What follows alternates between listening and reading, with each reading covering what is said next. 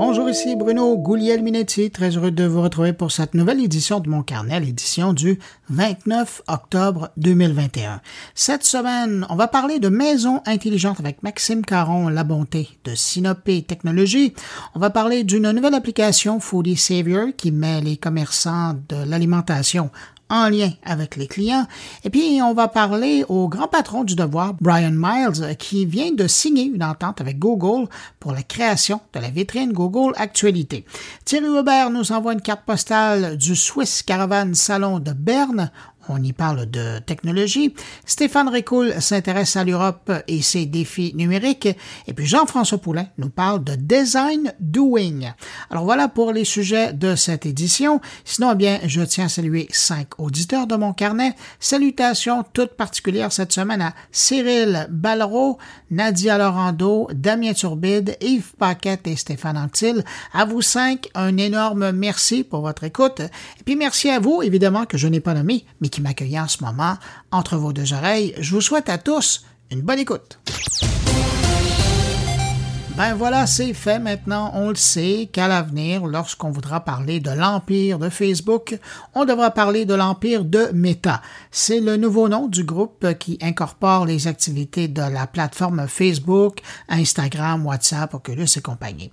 Meta, comme euh, le mot grec qui signifie au-delà, euh, l'ancien Facebook fait évidemment référence à son futur, alors que l'entreprise souhaite construire un métavers, un monde virtuel qui se visite en utilisant des lunettes de réalité virtuelle je dis qu'ils se visitent pour le moment avec des lunettes de réalité virtuelle. On ne sait pas d'ici deux, trois ans avec quoi on va visiter ça. Seule victime de ce changement, ben, la marque Oculus euh, qui va disparaître au profit de Meta, puisque Oculus euh, est la passerelle de Meta vers le monde virtuel. Alors maintenant, l'Oculus Quest 2 deviendra le Meta Quest 2 et les applications Oculus deviendront les apps Horizon du nom du projet du monde virtuel que l'ancien Facebook pousse depuis quelques années maintenant.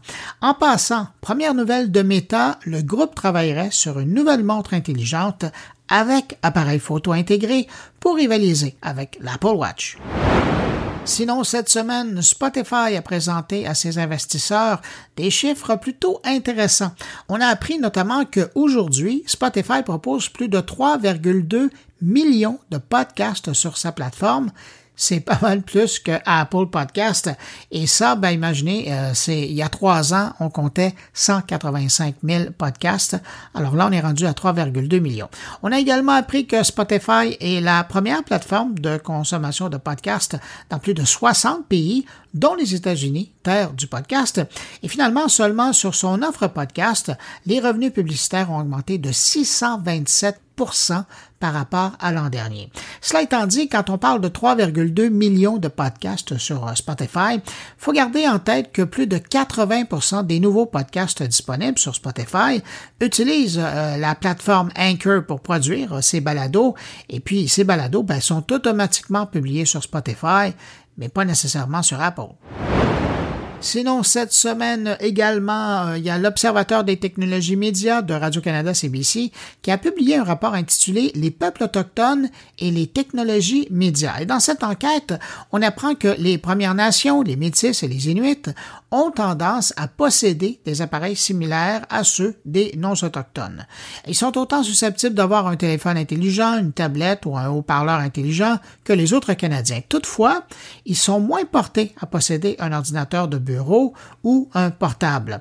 Les membres des peuples autochtones montrent euh, un grand intérêt pour les contenus numériques. Ils sont légèrement plus susceptibles de regarder du contenu sur des services comme Netflix ou YouTube que la moyenne canadienne l'écoute de musique sur YouTube est aussi plus prononcée chez les Autochtones. Finalement, l'utilisation de Facebook est pratiquement universelle chez les membres des peuples autochtones. Comme cette population a tendance à être plus jeune, ben, elle est aussi très attirée par les Snapchat et TikTok. Et puis, un mot tel que promis la semaine dernière sur le fameux téléphone Pixel 6 Pro de Google. Pour être bien franc avec vous, c'est probablement au pays là, le meilleur téléphone Android qui est disponible sur le marché à ce temps-ci et à un prix pas mal plus raisonnable que euh, les modèles haut de gamme équivalents. Euh, D'abord, faut dire que Google m'a fait parvenir l'appareil il y a un moment pour le tester et vraiment, je n'ai que des bons mots pour euh, cet appareil-là. D'abord parce que le Pixel 6 Pro est l'appareil euh, le plus avancé et les plus sécuritaires des appareils Android présentement sur le marché parce qu'il utilise le nouveau système d'exploitation Android 12 embarqué par défaut. Et quand je dis avancé, c'est par exemple sa fonctionnalité de transcription de la voix en texte dans la langue de votre choix et tout ça en simultané. Une fonction qui s'exécute à partir de l'enregistreur du téléphone. Vous lancez l'enregistrement d'une conversation, vous appuyez sur le bouton transcription et la voix se transforme automatiquement en texte sous vos yeux. Imaginez comment ça peut être quelque chose de pratique pour les malentendants, et ça c'est sans parler des journalistes, mais bon, ça c'est un autre sujet. Et puis, le plus surprenant avec cet appareil, c'est la caméra, hein, ou je devrais dire les trois capteurs, qui bénéficient de la première puce développée par Google, la Tensor, qui permet au téléphone de faire beaucoup plus que les appareils concurrents, plus chers d'ailleurs, et notamment dans le domaine de la photo et la vidéo. Google a vraiment misé sur l'intelligence artificielle et l'apprentissage machine pour optimiser la prise de vue et ça fonctionne vraiment bien. L'apparence du téléphone est aussi impressionnante avec sa barre derrière là, qui, qui contient et protège les trois capteurs photo de l'appareil. Euh, et pour tous ces téléphones qui se ressemblent, ben celui-là au moins on le reconnaît facilement. Et pour les amateurs de jeux sur téléphone ou les amateurs de vidéos sur téléphone, ben, l'écran OLED qui vient avec cet appareil propose vraiment un rendu encore là impressionnant. Les deux seules notes négatives que j'ai à donner à cet appareil, c'est premièrement son autonomie qui nécessitera une charge euh, aux 12 heures d'utilisation. Euh, écoutez, c'est mieux que bien des appareils, mais j'avoue que je m'attendais à un petit peu mieux. Et la mémoire de l'appareil, on parle d'une mémoire de 128 gigaoctets embarquée qui est malheureusement non extensible. Mais bon, ça limite un peu, sauf que grâce à l'info nuagique et euh, les services comme Google Photos ou Google Drive, on peut contourner ce dernier problème assez facilement. Alors, sinon, les prix, ben, le Pixel Pro est vendu à 1179 dollars au Canada et le Pixel 6 de base est vendu, lui, à 799 dollars. Alors, selon moi, si vous cherchez un téléphone Android, je vous dirais même un téléphone toute catégorie, un téléphone intelligent, on s'entend, c'est probablement à l'heure actuelle le téléphone le plus intéressant qui est présentement disponible sur le marché. Cette semaine, l'entreprise québécoise Sinopé Technologies, qui fait dans la maison intelligente depuis plus de dix ans maintenant, dévoilait Eco Sinopé, une fonctionnalité gratuite pour ses clients québécois qui veulent bénéficier de la tarification dynamique d'Hydro-Québec. Je me suis dit que c'était un bon prétexte pour inviter euh, quelqu'un de l'entreprise pour parler de l'évolution de la maison intelligente au Québec depuis dix ans. On rejoint le directeur commercial de Sinopé Technologies. Bonjour, Maxime Caron-Labonté. Bonjour. Vous allez d'abord me dire, me confirmer ce que vous annoncez là, cette semaine, dans le fond, c'est une, dire, une nouvelle fonctionnalité de NaviWeb. Tout à fait. Parce que les gens qui l'utilisent, donc, qui utilisent l'application, qui, elle, va, qui fonctionne avec euh, tous les produits que vous avez là, déjà présents dans les maisons intelligentes, ces gens-là, donc, vont être capables d'utiliser ce, ce, nouveau service que vous annoncez. Tout à fait. En fait, ça fait plusieurs années qu'on commence à euh, intégrer des fonctionnalités un peu plus éco-énergétiques au sein des appareils. Alors, au préalable, les appareils connectés euh, étaient vraiment utilisés pour un contrôle à distance quand on était au balbutiement des, euh, des appareils de domotique ou des appareils connectés. Puis graduellement, Sinopé s'est taillé une place vraiment euh, au sein d'une maison plus éco-énergétique, d'une consommation d'énergie un petit peu plus saine. Puis avec le dévoilement d'une fonctionnalité euh, gratuite pour euh, nos utilisateurs euh, québécois, on, prend encore une fois un, virage un petit peu plus agressif quant à, l'optimisation de la consommation au sein de la, de la résidence des gens.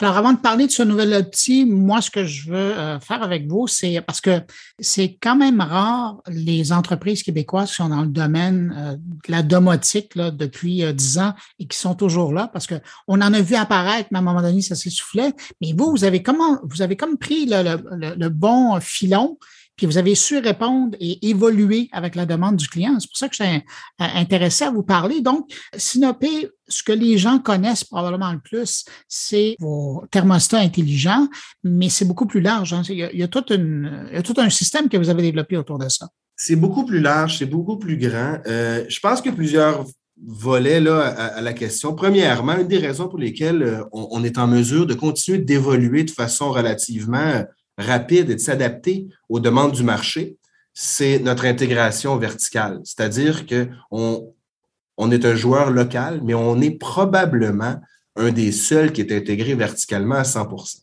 Alors, on part vraiment de la page blanche du produit qui est designé ici à l'interne, puis jusqu'à la commercialisation, il n'y a aucune étape qui est faite à l'externe. Fait que euh, on a toute l'équipe d'ingénierie, que ce soit bon, écoutez, les programmeurs de logiciels, l'ingénierie hardware, les programmeurs de, des plateformes connectées. Alors, tout est fait à l'interne, développé à l'interne, avec une très, très grosse force de vente aussi à l'interne, qui agissent finalement en euh, le pont finalement entre le marché et puis l'équipe de développement.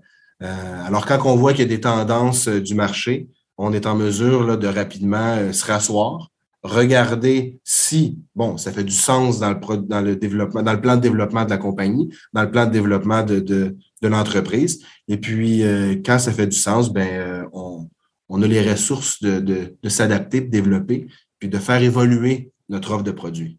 Vous l'avez un peu abordé dans votre première réponse, mais j'aimerais ça revenir là-dessus. On a l'impression que quand on regarde l'évolution de la domotique pour le résidentiel, on s'entend, euh, on est passé de quelque chose de pratique mais qui était assez onéreux, à quelque chose d'utile et maintenant euh, à quelque chose qui est maintenant encouragé pour être euh, éco-responsable. Cette transition-là, bien évidemment, vous, vous, avez suivi vos clients, puis même vous les, vous les avez précédés là, pour leur donner les outils.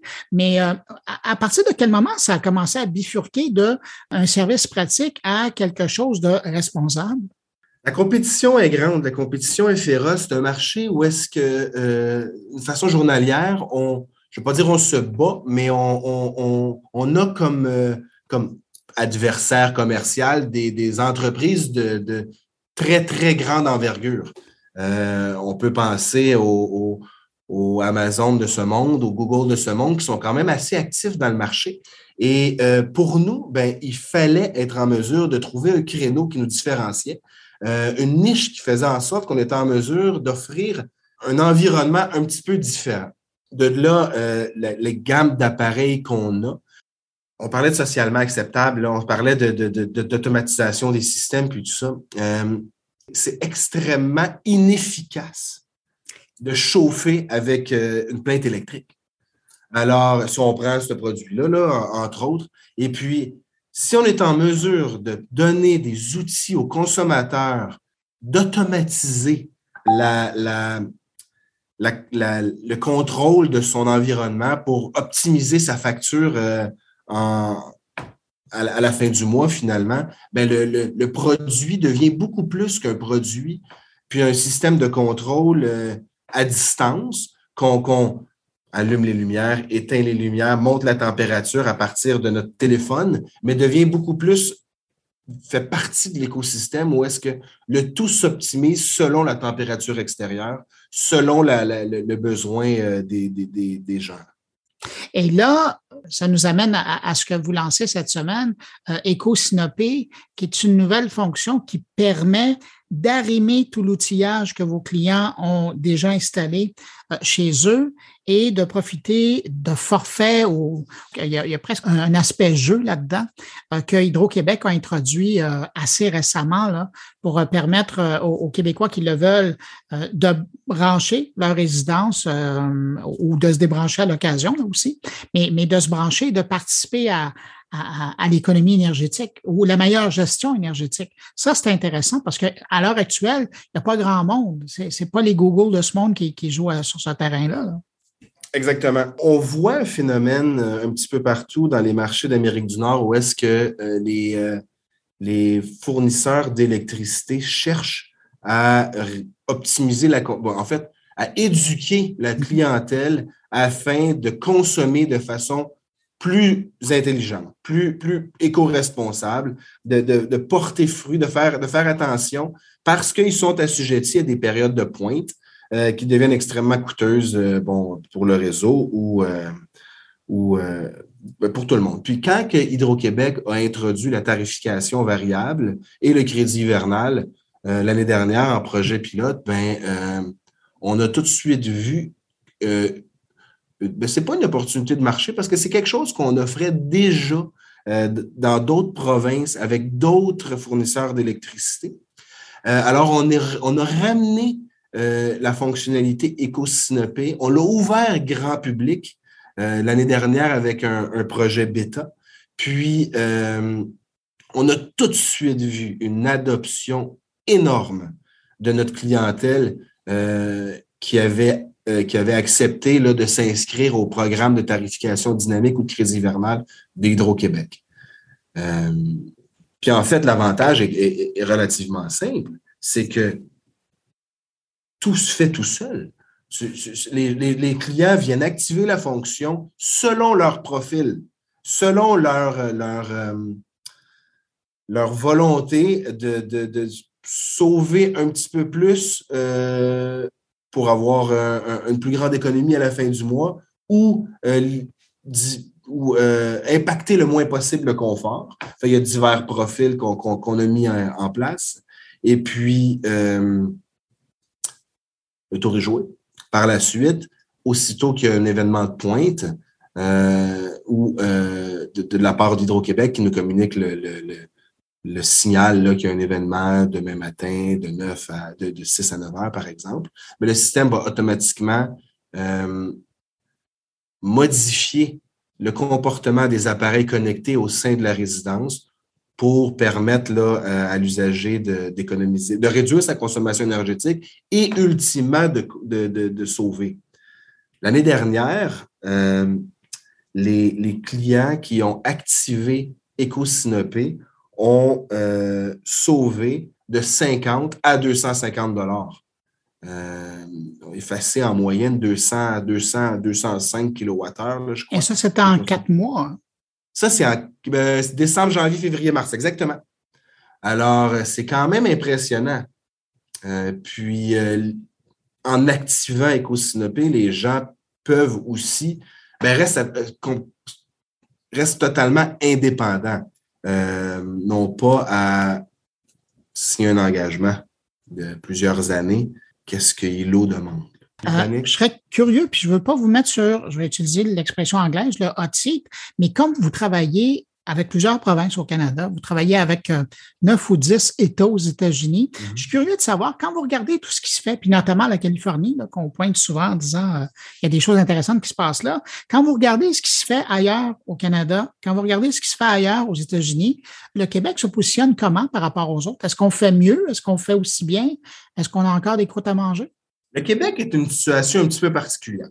C'est-à-dire que dans d'autres provinces et dans d'autres régions, euh, États américains, les, euh, les fournisseurs d'électricité ont décidé de permettre à l'usager de rester en plein contrôle de son environnement en permettant euh, à l'usager de choisir ses appareils intelligents par lui-même et par l'entremise de programmes par la suite, est en mesure de, de, de dire, de, de, permettre à l'usager de, s'inscrire à ces programmes en disant, bon, j'ai les appareils de tel manufacturier, tel manufacturier, tel manufacturier, parce qu'ultimement, ce qu'ils veulent, c'est de la charge. Euh, au Québec, il y a une situation un petit peu particulière qui est qui s'est ben, faite, le fait qu'Hydro-Québec a décidé de lancer ILO euh, avec ses propres appareils euh, et ne permettant pas à, à l'usager finalement de mixer les, euh, différentes technologies qu'ils qui, qui désiraient.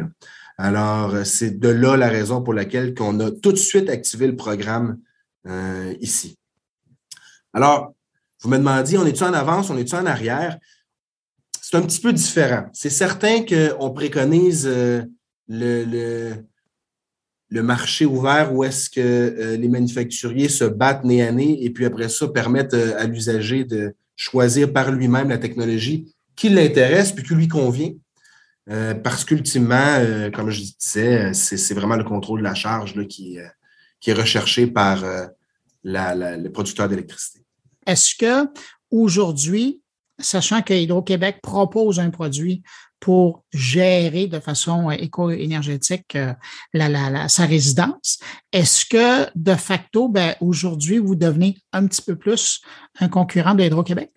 Oh ben, définitif qu'ils sont devenus un concurrent de nous parce qu'on était déjà au marché, qu'on offrait déjà les, les produits. Euh, je vous dirais que dans des. La grande particularité qui va, qui va euh, qui différencie les autres marchés euh, d'ici, c'est que dans d'autres marchés, les appareils vont souvent être subventionnés par, euh, par euh, le, fournisseur d'électricité. On a un programme présentement qui roule justement, ben on en a plusieurs, là, mais un qui me vient en tête avec l'équipe de BC Hydro dans l'Ouest canadien, où est-ce qu'à chaque achat de thermostat, le client se voit remettre un crédit de 40 alors, c'est une espèce de subvention. Après ça, on fait un programme avec BC Hydro où est-ce qu'on active, euh, on active euh, EcoSynopé qui, qui s'appelle Peak Reward là-bas. Puis après ça, ben, il y a des événements comme ça selon la demande et le besoin de, du, euh, du utility.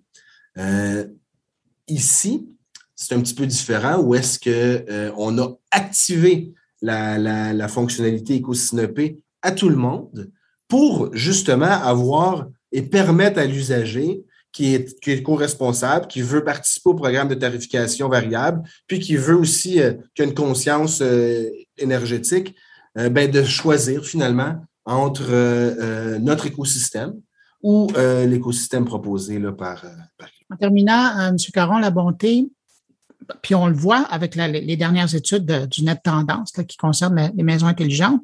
De plus en plus de Québécois se tournent vers justement les différents outils pour euh, essayer d'être plus éco-responsables chez eux. Ça serait quoi le premier pas? Puis je sais que vous avez un paquet de produits, là, mais le premier pas vers une maison, s'il si y a un consommateur, il y a quelqu'un qui nous écoute présentement et qui se dit, ben, il me semble que j'essaierais ça, je profiterais de ça. C'est quoi la première chose qu'il doit regarder, puis par la suite euh, aller chercher un fournisseur de vos produits? C'est certain que quand on regarde l'écosystème de Synopis, ce qui est le fun, l'éclairage, parce qu'on on, on, active aujourd'hui, on, peut, on joue avec euh, les, niveaux d'intensité, puis ça, c'est agréable. Mais ce n'est pas ça qui va faire en sorte qu'on va avoir un impact réel sur notre consommation énergétique à la fin du mois.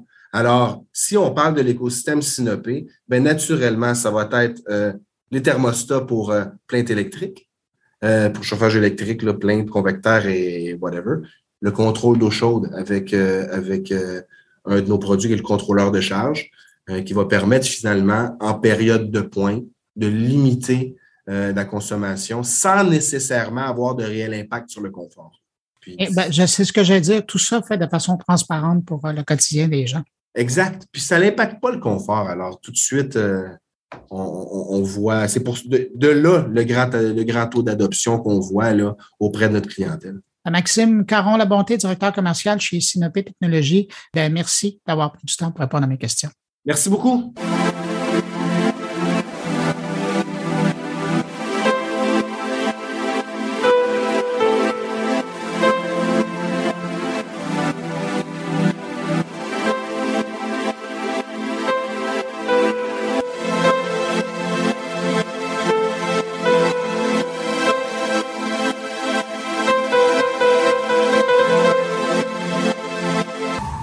De sortir euh, cette semaine une nouvelle application baptisée Foodie Savior qui veut combattre le gaspillage alimentaire. Une application qui veut contribuer à la vision du mouvement zéro déchet.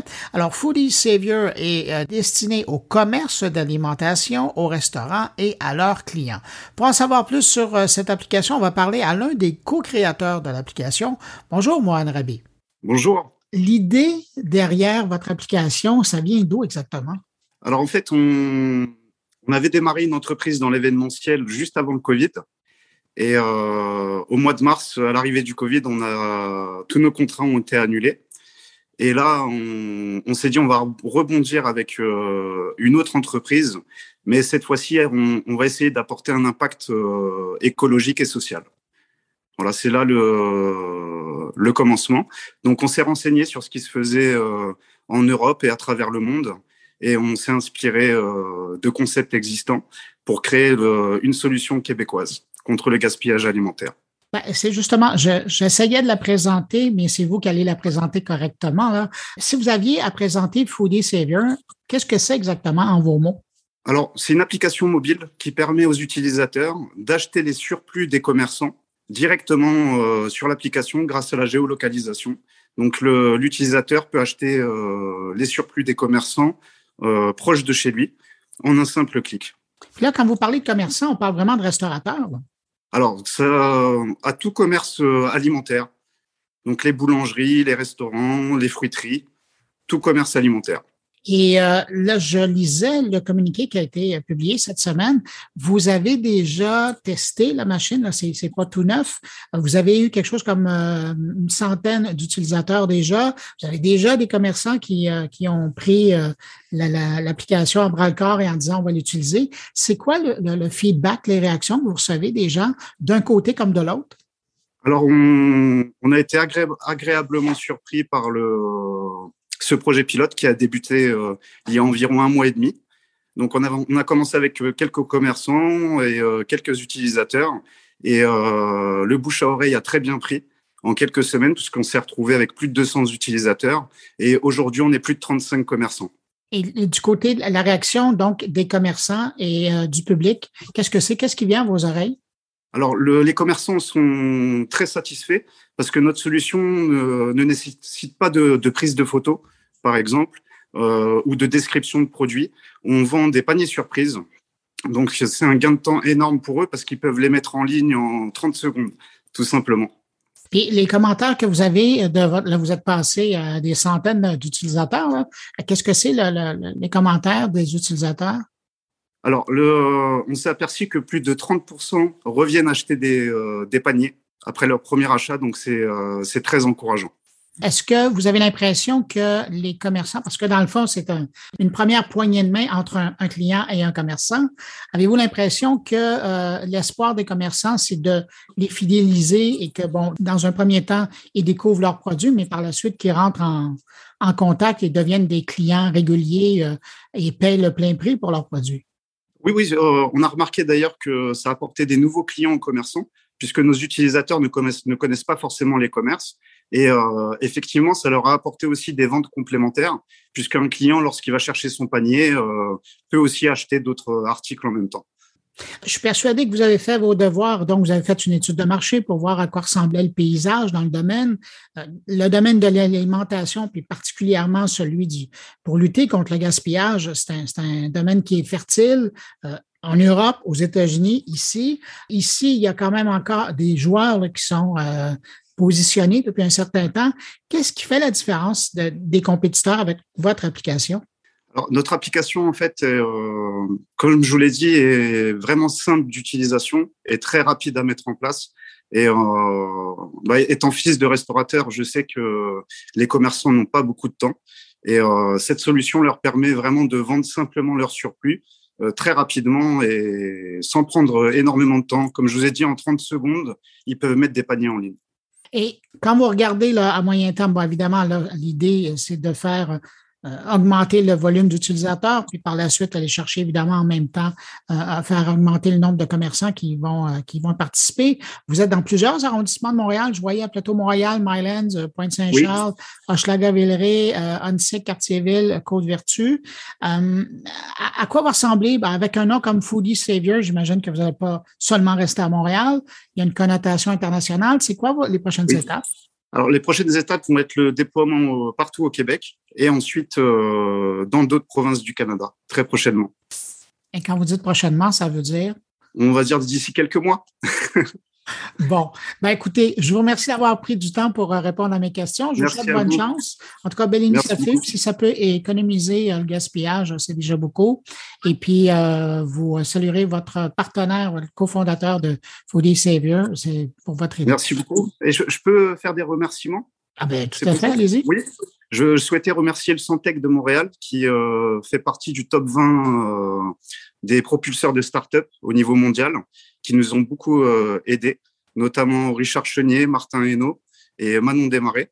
Et euh, je voulais dire aussi qu'on est en partenariat avec la Tablée des chefs et qu'on va reverser 5% de nos bénéfices euh, à cette magnifique association qui lutte contre l'insécurité alimentaire. Ah, ça valait la peine de prendre un instant pour faire ces remerciements. Merci, à vous. Merci beaucoup. Au à revoir. bientôt. Au revoir.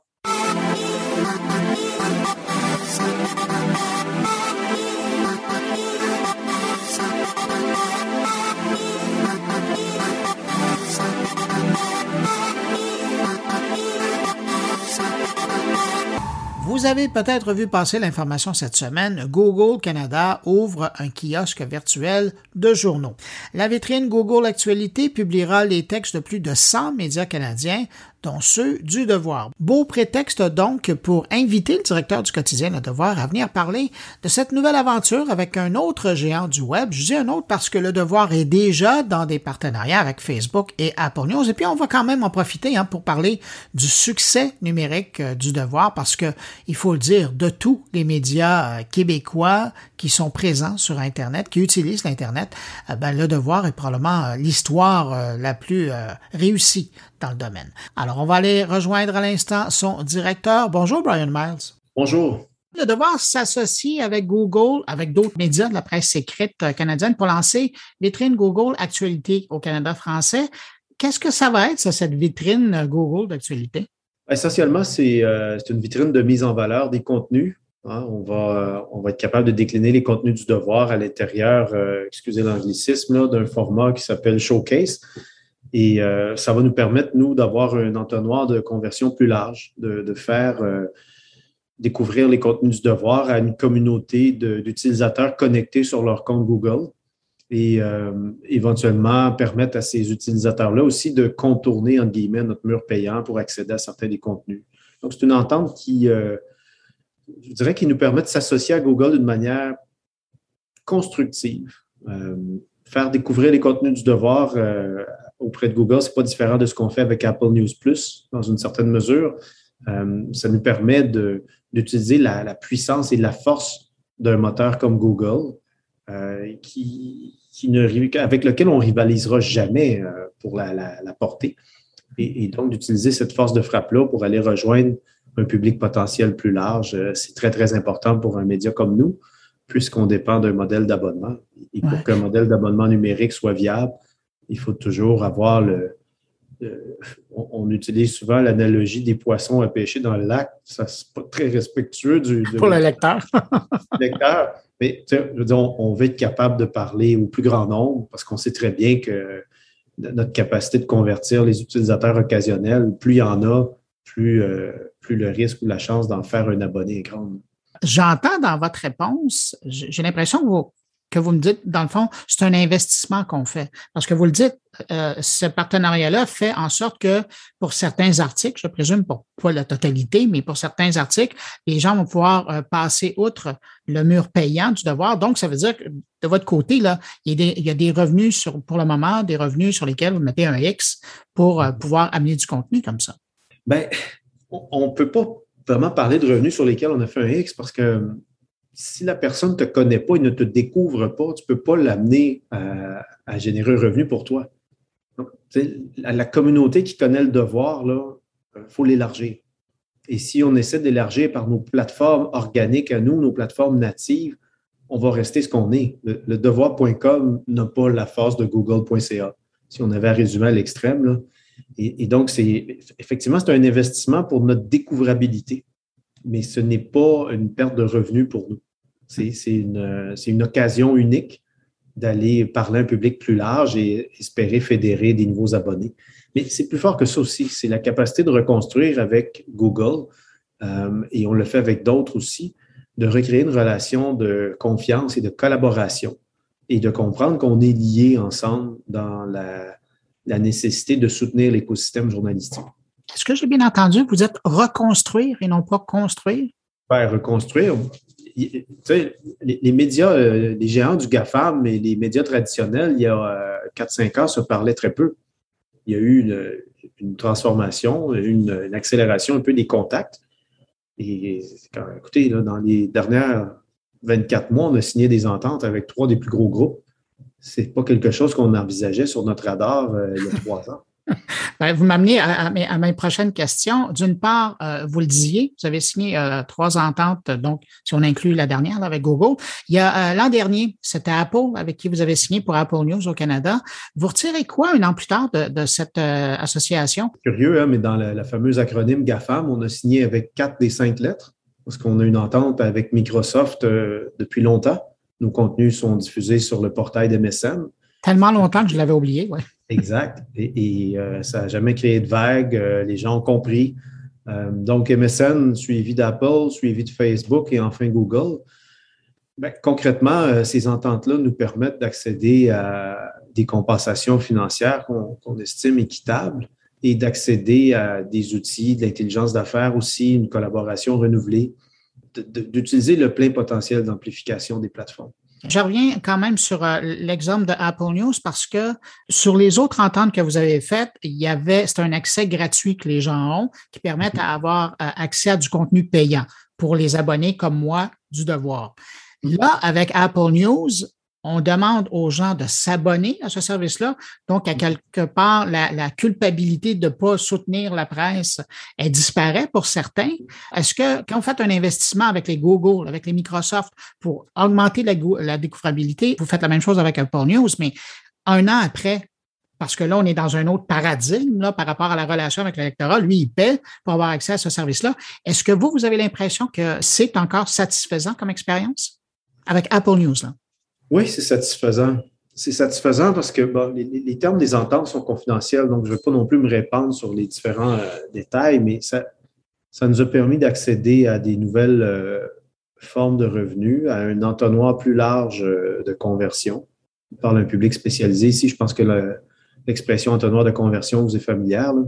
Donc, d'avoir une plus grande, un plus gros mégaphone pour aller parler des contenus du devoir, les faire connaître. Et pour ce qui est du taux d'attrition sur nos abonnements à nous, il est inexistant.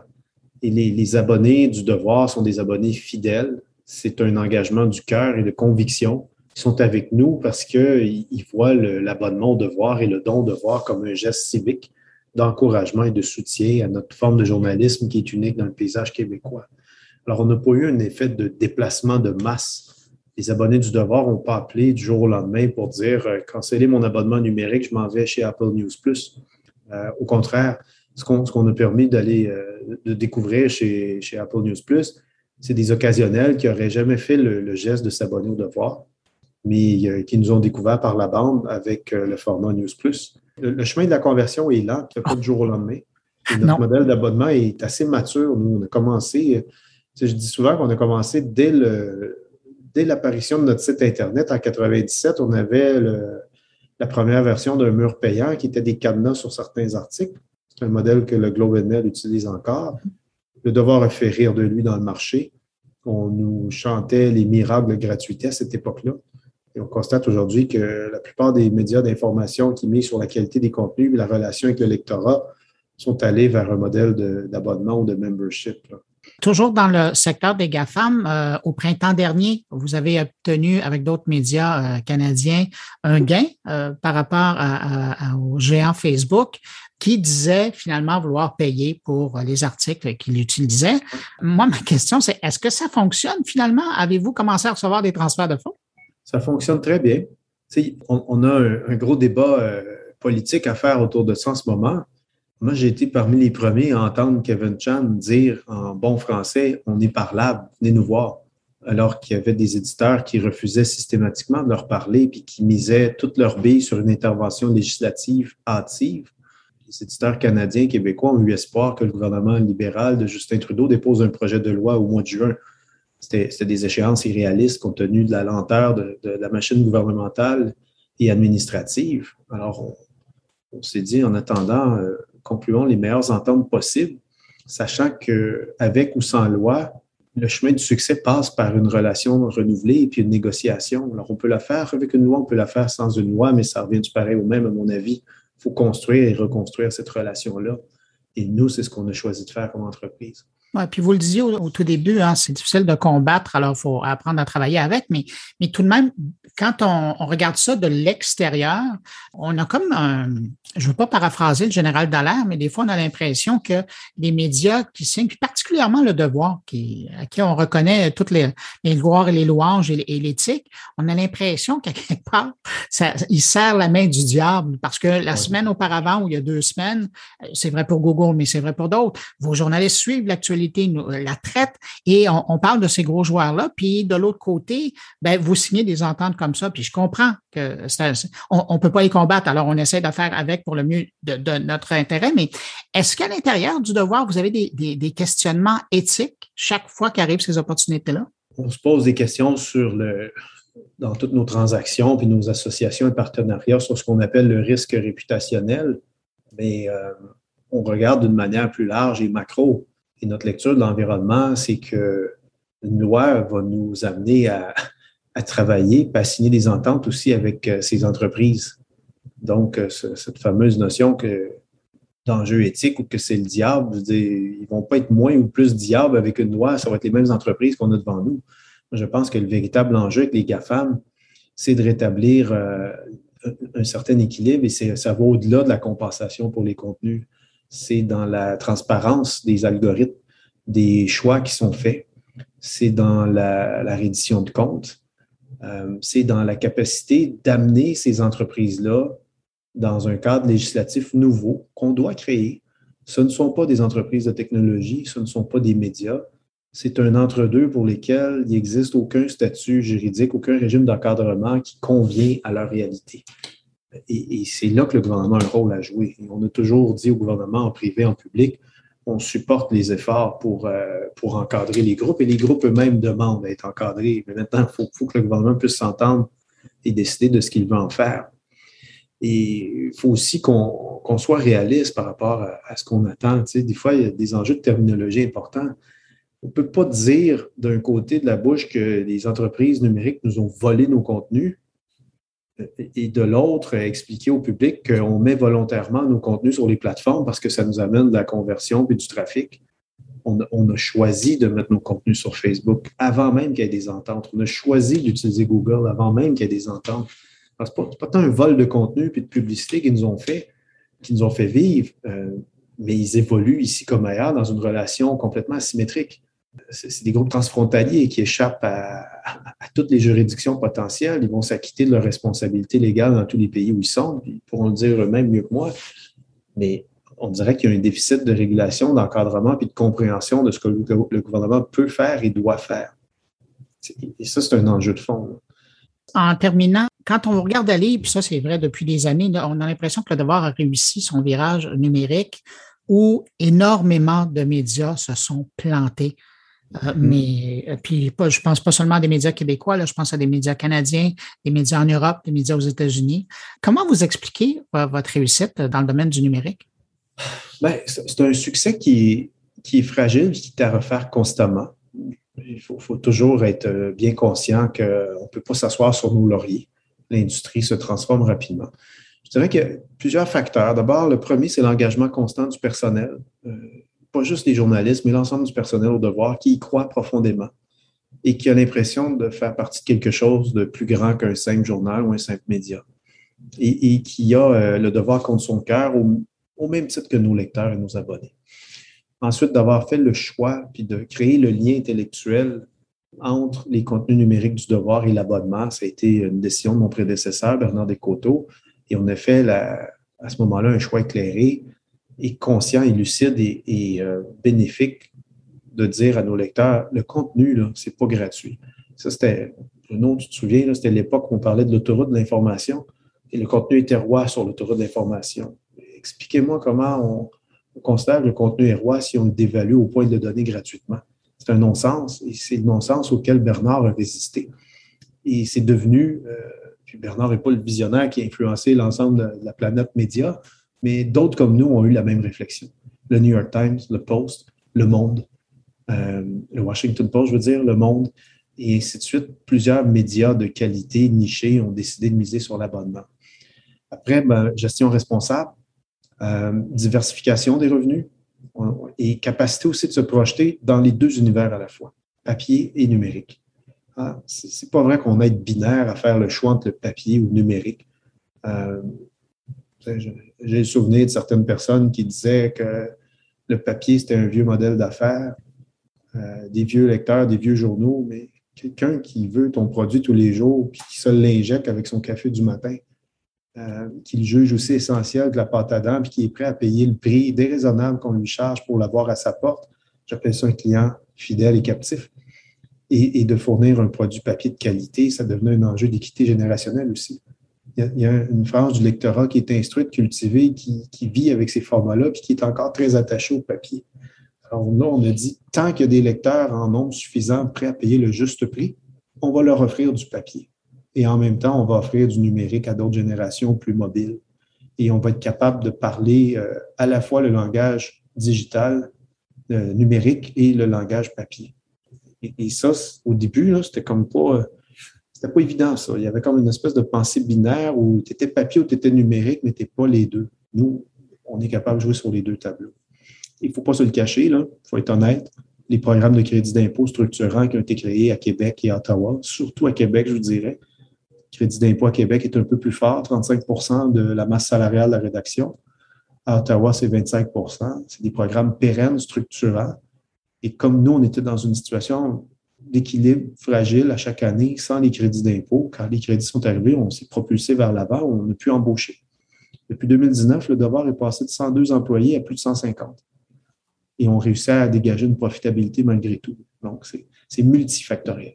Et, ça dépend, encore une fois, j'insiste là-dessus, c'est la force d'une équipe et la conviction d'un lectorat qui nous a toujours soutenus.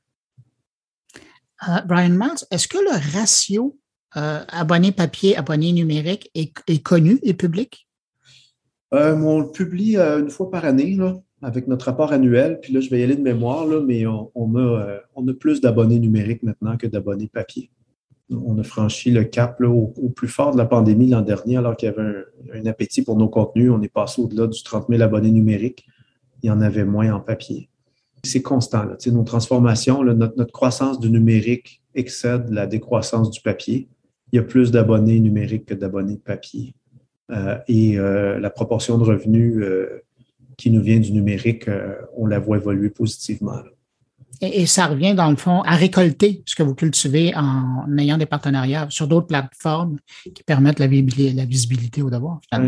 la, diversification des revenus est importante. J'ai oublié un élément tantôt, mais on, s'est repositionné aussi sur le marché de la publicité. On, était, il y a eu une certaine époque où on était plutôt absent ou très peu présent sur les marchés de la publicité nationale. On est revenu de l'avant. On a eu une offre euh, bonifiée en publicité. On a, fait, nous aussi, des formats natifs. Euh, la presse est un précurseur avec ses formats extra au Québec. Nous, on a fait un format qui s'appelle euh, le BIS. Donc, on a fait de la, publicité native, contextuelle, ce qu'on faisait un peu moins. On le fait au numérique aussi. Donc, on a, on a travaillé sur tous les cadrans, puis sur l'image de marque aussi. En 2017, après ma nomination, on, a été reconnu par InfoPresse comme la, la, marque de l'année au Québec, celle qui avait fait des efforts de transformation numérique les plus remarqués. On a vraiment rafraîchi puis repositionné le devoir. l'ensemble de l'œuvre crée les conditions d'aujourd'hui. Brian Miles, directeur du Devoir, euh, c'est l'abonné et c'est l'animateur de mon carnet qui euh, vous remercie d'avoir pris le temps de répondre à mes questions. je, remercie d'abord l'abonné et, et, je salue la rigueur de l'animateur de carnet. Merci beaucoup. À la prochaine. Merci. Bonne journée.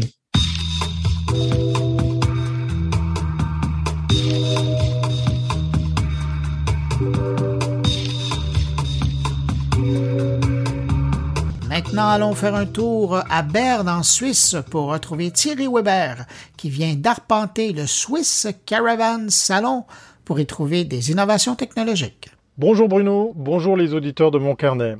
Euh, voilà, cette fois-ci, c'est bel et bien une carte postale que je vous envoie de Suisse, puisque c'est à bord de Yoko, mon fourgon aménagé, que je vous enregistre cette chronique en direct de Berne. En tout cas, à l'heure où j'enregistre cette chronique, je suis à Berne au Swiss Caravan Salon. Alors qu'est-ce que c'est? Eh bien c'est euh, notre VDL, notre salon du véhicule de loisirs à nous, ici en Suisse. Et je pense qu'on n'a pas à rougir des autres salons, que ce soit celui de Düsseldorf ou celui de, Paris, puisqu'effectivement, il y a pas mal de marques présentes. Donc, il y a des constructeurs, il y a des équipementiers, il y a des accessoires. Et pour la fin de journée, je vais même aller à la rencontre de Van Leifer qui se sont installés dans un petit coin de, euh, de ce lieu d'exposition, dans un petit village improvisé.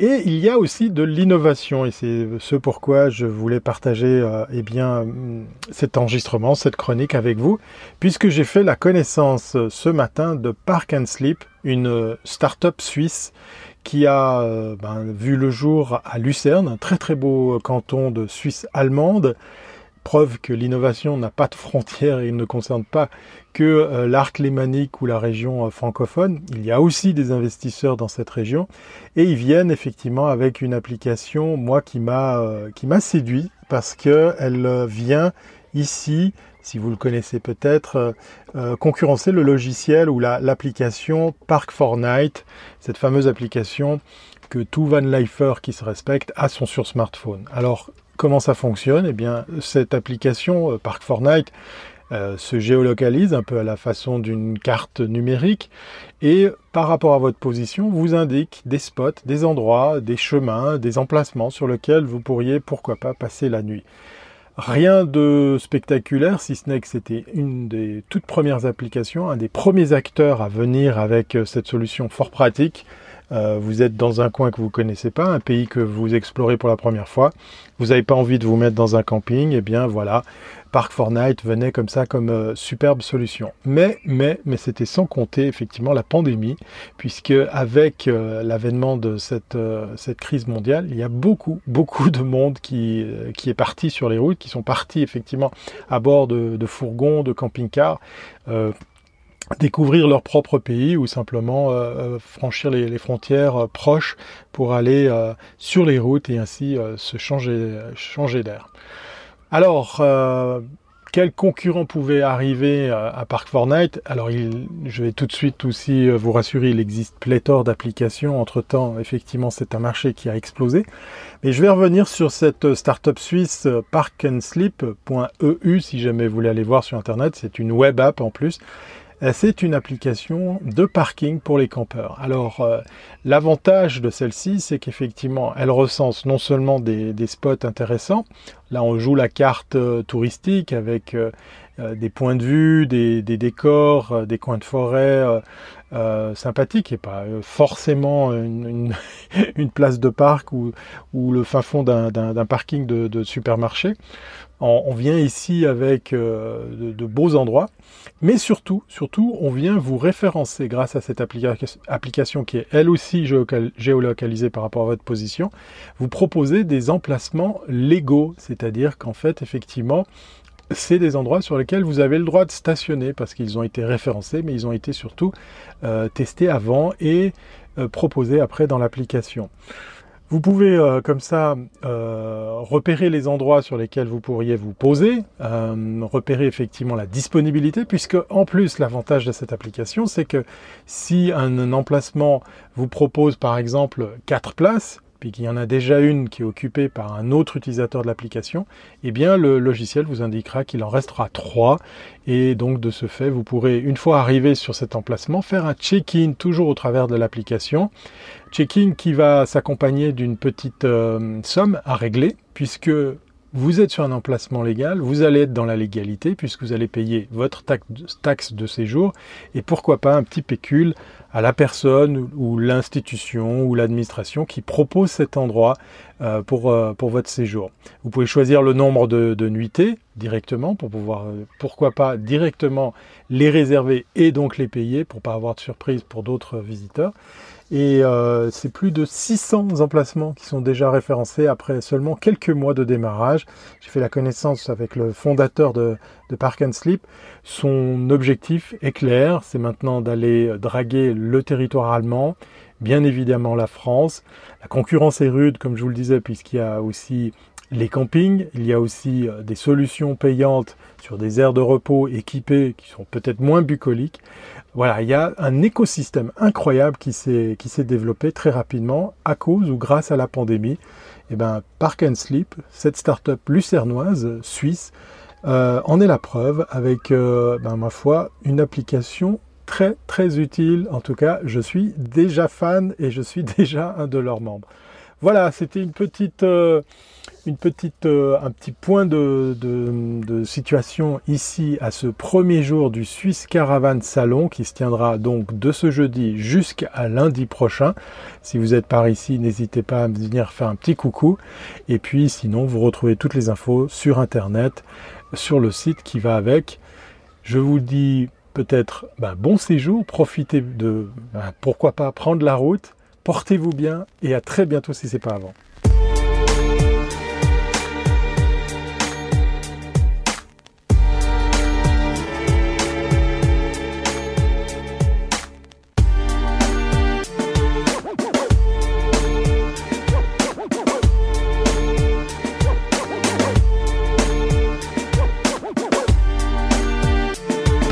Cette semaine, Stéphane Ricoul s'intéresse à l'Europe et ses défis numériques.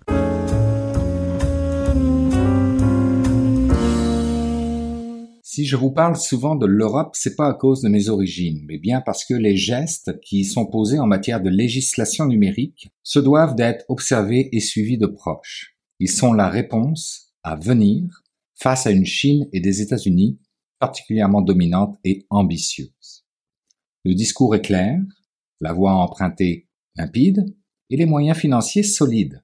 L'Europe investit 150 milliards d'euros dans son numérique avec un objectif d'y aller pour 225 milliards un peu plus tard. Une position qui laisse le Canada un peu orphelin avec bien peu d'options et donc de moyens financiers face à ces regroupements d'États ambitieux qui préparent leur relance post-pandémique. Et pour l'Europe, la relance repose en partie sur la donnée numérique, notamment industrielle. Dans un de ses discours, Ursula von der Leyen, la présidente de l'Union européenne, y allait de quelques grandes lignes parmi les actions à prendre relatives au numérique. Je vous les liste ici, histoire que vous compreniez l'écart qui risque de se creuser entre nos trois mousquetaires, la Chine, les États-Unis et l'Europe, et le reste du monde. En ce qui concerne les compétences numériques, l'Europe doit sérieusement s'y pencher pour à la fois devenir plus attractive, mais surtout stopper cette fuite des cerveaux vers des contrées plus chaudes et mieux rémunérées. La souveraineté numérique, encore elle, je sais que je vous rabâche les oreilles avec ça, pour laquelle l'Europe va vouloir respecter ses propres règles et valeurs, mais va devoir aussi se trouver des champions si elle veut lutter à armes égales face aux GAFAM et aux BATHX. Les semi-conducteurs et leur rareté nécessitant là aussi une forme de souveraineté, celle technologique, qui permettra de relancer les lignes de production, mais aussi de se protéger de potentiel d'espionnage. Rappelons-nous la guerre 2.0 sino-américaine, l'Europe pourrait très bien s'y inviter et qui sera dotée d'une loi propre à elle afin de créer un écosystème complet lié aux semi-conducteurs. Il y a aussi les réseaux de télécommunications avec la 5G et les réseaux de fibre optique qui sont à l'honneur, avec à l'horizon la 6G, histoire de ne pas laisser une trop grande longueur d'avance à la Chine. La neutralité climatique est également abordée dans cette liste. Face au rapport du GIEC des Nations Unies, disons que l'Europe n'avait pas trop le choix. Mais à l'ambition grande de réduire d'au moins 55% les émissions d'ici 2030, les moyens numériques qui sont mis en face ne sont que trop vagues. Dans son discours, elle se limite à dire l'importance d'un plan concret. Ça ne veut pas dire grand-chose. Cependant, la somme de 5 milliards qui était allouée à l'origine par année jusqu'en 2027 pour financer sa part de neutralité climatique, se voit porter à 6 milliards avec un avertissement aux États-Unis et à la Chine quant à leur part d'efforts respective. Les cybermenaces sont aussi évoquées dans son discours face au réel danger qu'elles représentent, conduisant la Commission européenne à travailler sur une nouvelle déclaration conjointe entre l'Union européenne et l'OTAN. Et enfin, l'interopérabilité et la libre circulation des données sont de nouveau abordés et je vous invite à lire mon billet à ce propos ou à écouter euh, l'épisode précédent de mon carnet. Là où l'Europe fait réellement un pas en avant quant à moi, c'est à propos de ce que les États-Unis et la Chine souhaitent cacher en pratiquant la politique de l'autruche. Il est en effet question, et je cite, d'interdire sur le marché européen des produits qui ont été fabriqués au moyen de travail forcé. De belles paroles qui devront être suivies d'actes concret que nous avons tous probablement hâte de voir. D'ici là, un petit rappel a également été fait quant aux évitements fiscaux de certaines entreprises qui, je cite encore, réalisent des profits grâce à la qualité de nos infrastructures, de notre sécurité sociale, de nos systèmes éducatifs, alors c'est la moindre des choses qu'elles paient leur juste contribution. Fin de la citation. L'Europe proposera donc un projet de loi ciblant les profits dissimulés derrière des sociétés écrans. Dixit, la présidente de l'Union européenne. Je ne sais pas s'il y avait là un subtil jeu de mots.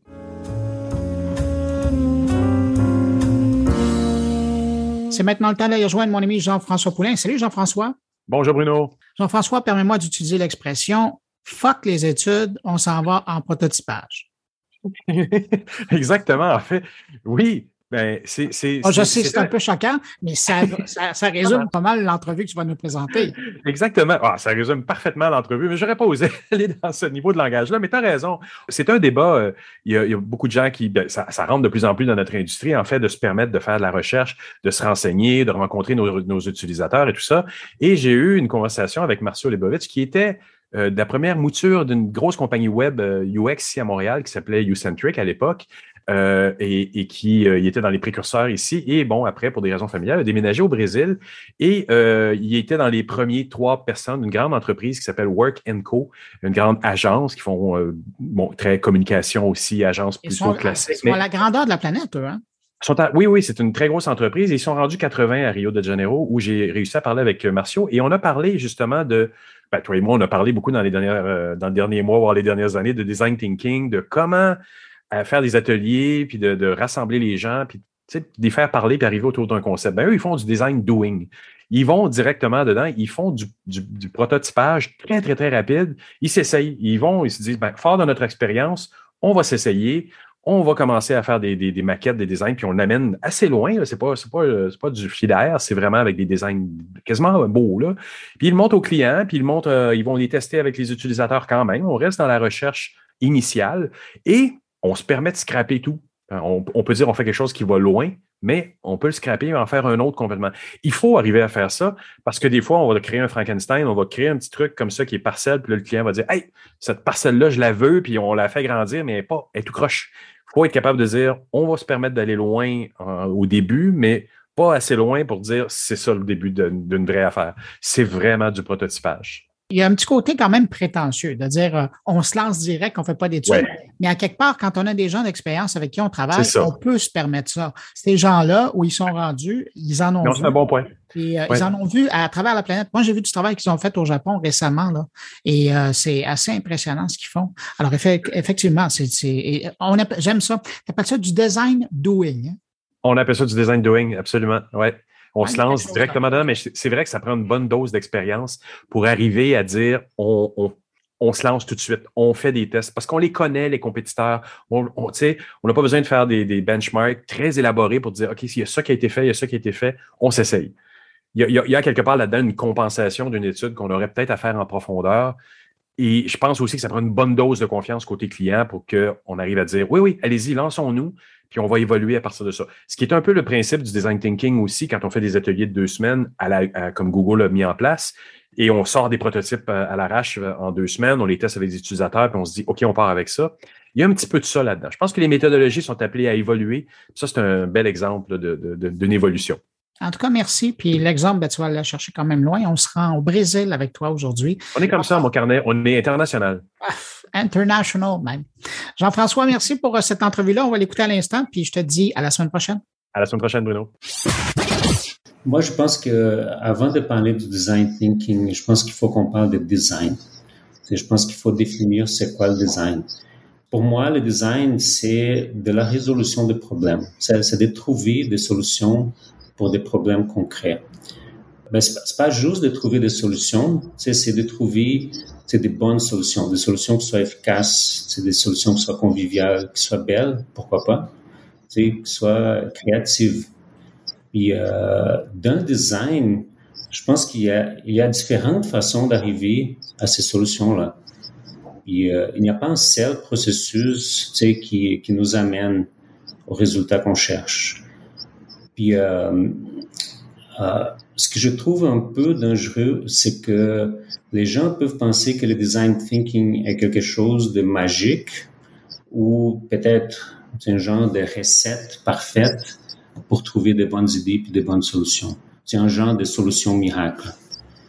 Moi, je pense que euh, trouver, euh, c'est penser que que qui ça existe une solution miracle, c'est se fier à une recette, un genre de pas à pas euh, pour avoir de bonnes idées, c'est très risqué. Je, trouve que ça c'est un danger. Puis euh, c'est le danger que les gens pensent que ce soit aussi la seule façon de faire ou la solution parfaite dans toutes les circonstances.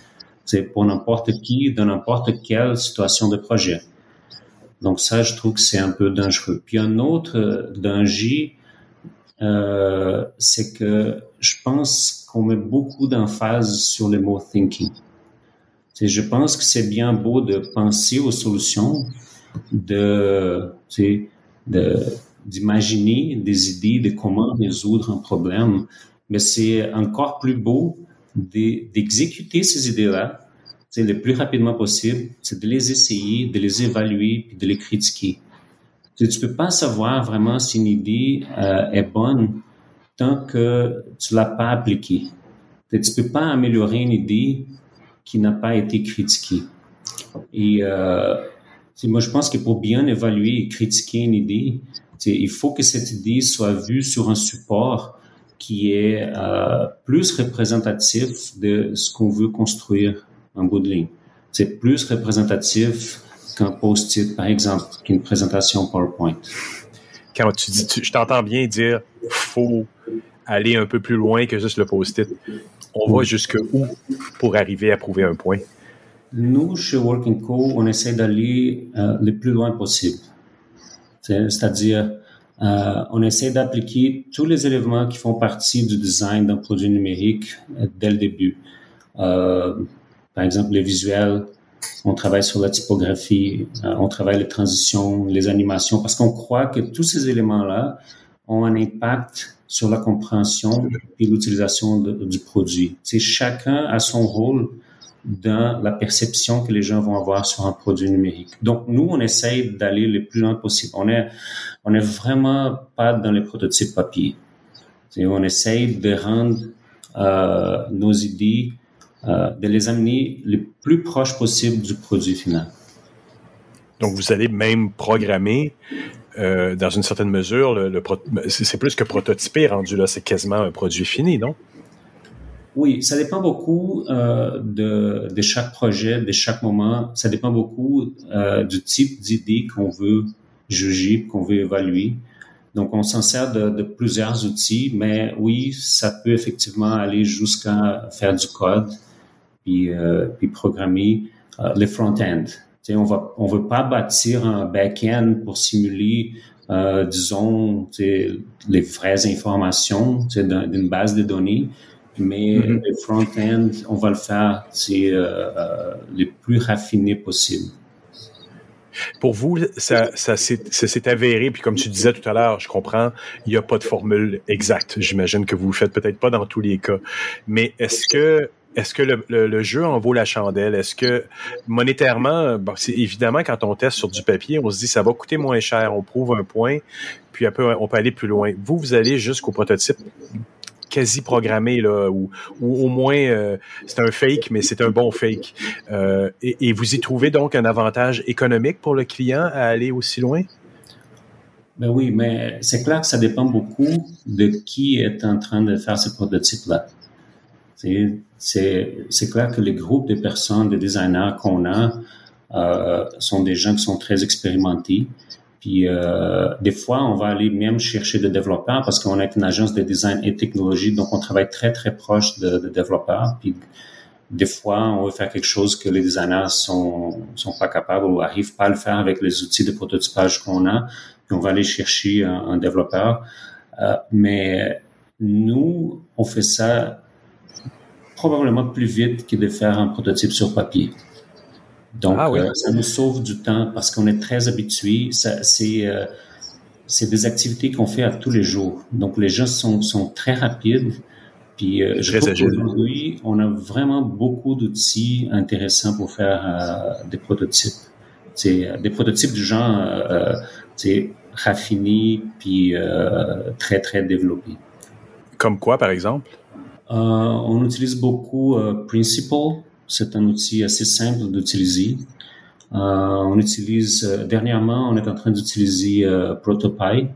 C'est un autre outil très, très bien. on utilise Framework, c'est vraiment du code. Euh, Donc, très, très proche, très proche d'une certaine forme de réalité. Donc, à partir de là, tout le monde, mais, vous le faites dans un cycle hyper rapide. Donc, comme tu disais tout à l'heure, vous n'allez pas développer des immenses bases de données derrière. Vous allez faire semblant dans une certaine mesure, mais pour l'utilisateur, ça paraît pas là. Exactement. Parce que nous, ce qu'on trouve, c'est que lorsqu'on parle d'un produit numérique, on parle d'interaction. C'est très difficile d'évaluer une interaction sans interagir. Donc, euh, on veut permettre aux gens d'être capable d'interagir avec les produits de la façon la plus réaliste possible. C'est juste comme ça qu'on pense qu'on peut vraiment valider une idée. Mais c'est clair que ça prend, euh, ça prend de l'effort, ça, ça prend c'est beaucoup d'expérience. Puis euh, c'est quelque chose qui se développe au fur et à mesure que euh, tu commences à intégrer ces genres d'outils-là dans ton euh, jour à jour. C'est pas quelque chose qu'on va on va faire à la fin, donc, euh, c'est-à-dire, au début, au contraire. Une étape du projet, là, tu vas faire du prototype. C'est des outils que les gens utilisent mhm. tous les jours. Euh, donc, tu deviens plus rapide, ça devient plus facile.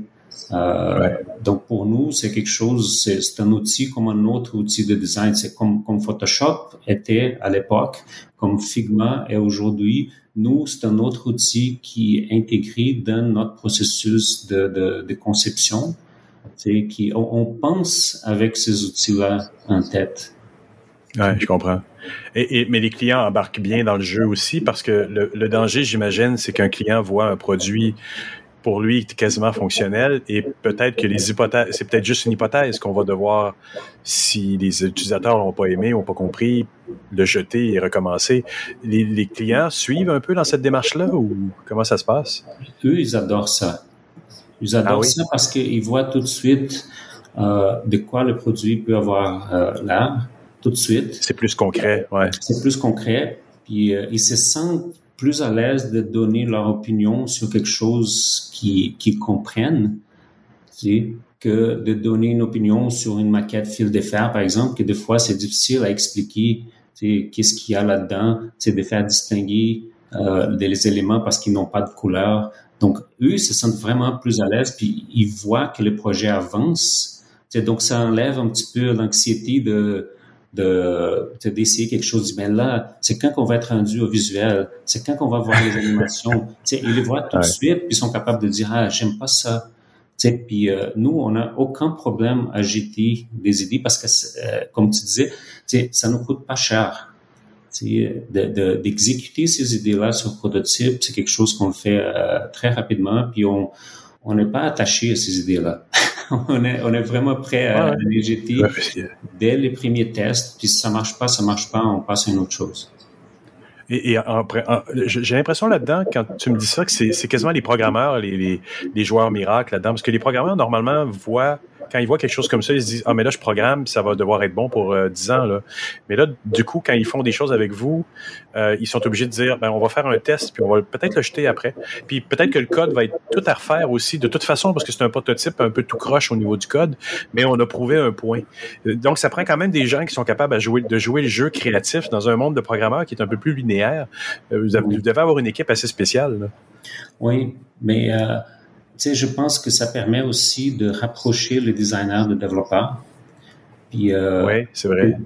De, leur permettre d'entrer un petit peu dans notre tête de designer, puis de permettre aux designers de comprendre euh, les, les, limitations du développement. Donc, ça fait en sorte qu'en bout de ligne, on arrive à quelque chose qui est peut-être un petit peu plus réaliste euh, à implémenter. Je pense que c'est euh, c'est très bénéfique pour le groupe au complet.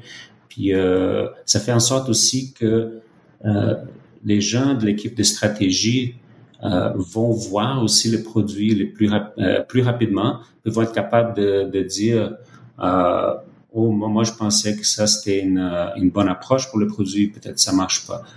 Puis je pense que l'effet d'avoir tout le monde ensemble permet de mieux comprendre les différents mondes, c'est le monde du développement de la technologie, le monde du design, le monde de, la stratégie, puis de le faire avec un support qui est les vrais produits, même s'il n'est pas connecté à une base de données, qu'il soit capable de discuter sur quelque chose qui est, qui est très concret. Puis il y a une autre chose que, que j'aimerais dire, c'est c'est vraiment le fun de faire des prototypes. Moi, je pense que c'est plus le fun de faire des prototypes que d'écrire sur des post-it ou faire des présentations PowerPoint. nous, on s'amuse beaucoup parce que tu vois, tu sais, euh, l'idée que tu as en tête euh, prendre vie. Tu sais, euh, je pense que c'est très beau. C'est vraiment, c'est vraiment cool. nous, on adore ça ça nous rapproche peut-être un peu des pratiques de design industriel où ils ont peut-être plus l'habitude d'imprimer en 3D maintenant ou de sculpter où il y avait peut-être plus le réflexe d'aller rapidement dans l'objet que nous, on l'a eu dans le numérique, où on s'est mis à un moment donné euh, une espèce de zone tampon tellement énorme avant le début de la programmation que c'est devenu littéralement un danger que vous, vous avez enlevé. Vous êtes right on time. Là, vous arrivez les mains dedans tout de suite. Donc, on voit tout de suite, j'imagine, beaucoup plus rapidement les incohérences des concepts qui peuvent être réfléchis. Exactement. Puis, euh, on se rend peut-être pas compte, mais on est très chanceux. sais, on a des outils de prototypage qui, euh, qui rendent notre travail assez facile. Imagine quelqu'un qui travaille sur un produit physique qui doit imprimé sur une imprimante 3D aujourd'hui, parce que il y a quelques années, ça n'existait pas. Mais même aujourd'hui, de faire imprimer quelque chose en 3D, ça te coûte euh, de l'argent, parce que ça, ça, ça, coûte pas mal cher. Et puis euh, ça prend du temps, c'est long. Et, euh, et quand même, tu es encore un peu loin du produit. Nous, mm-hmm. on a vraiment le privilège de d'avoir quelque chose qui est très, très proche euh, si, si, on enlève le fait que c'est pas connecté à une base de données, qui est peut-être pas connecté au réseau, euh, on est vraiment pas loin du, du, produit final. Moi, je pense que c'est très beau, c'est un privilège, puis on, on peut pas oublier ça. C'est vrai. Marcio, j'aimerais te remercier vraiment beaucoup pour cette entrevue. Merci à toi, ça me fait vraiment plaisir. Ben voilà, c'est ainsi que se termine cette édition de Mon Carnet. J'espère que vous avez apprécié. Merci à nos invités. Merci à Thierry Weber, Stéphane Rico et Jean-François Poulain d'avoir été présents pour cette édition. Quant à vous qui m'écoutez encore entre vos deux oreilles, ben merci d'avoir été là jusqu'à la fin. Et on se retrouve la semaine prochaine pour une nouvelle édition de Mon Carnet. Entre-temps, je vous dis au revoir, mais surtout, portez-vous bien.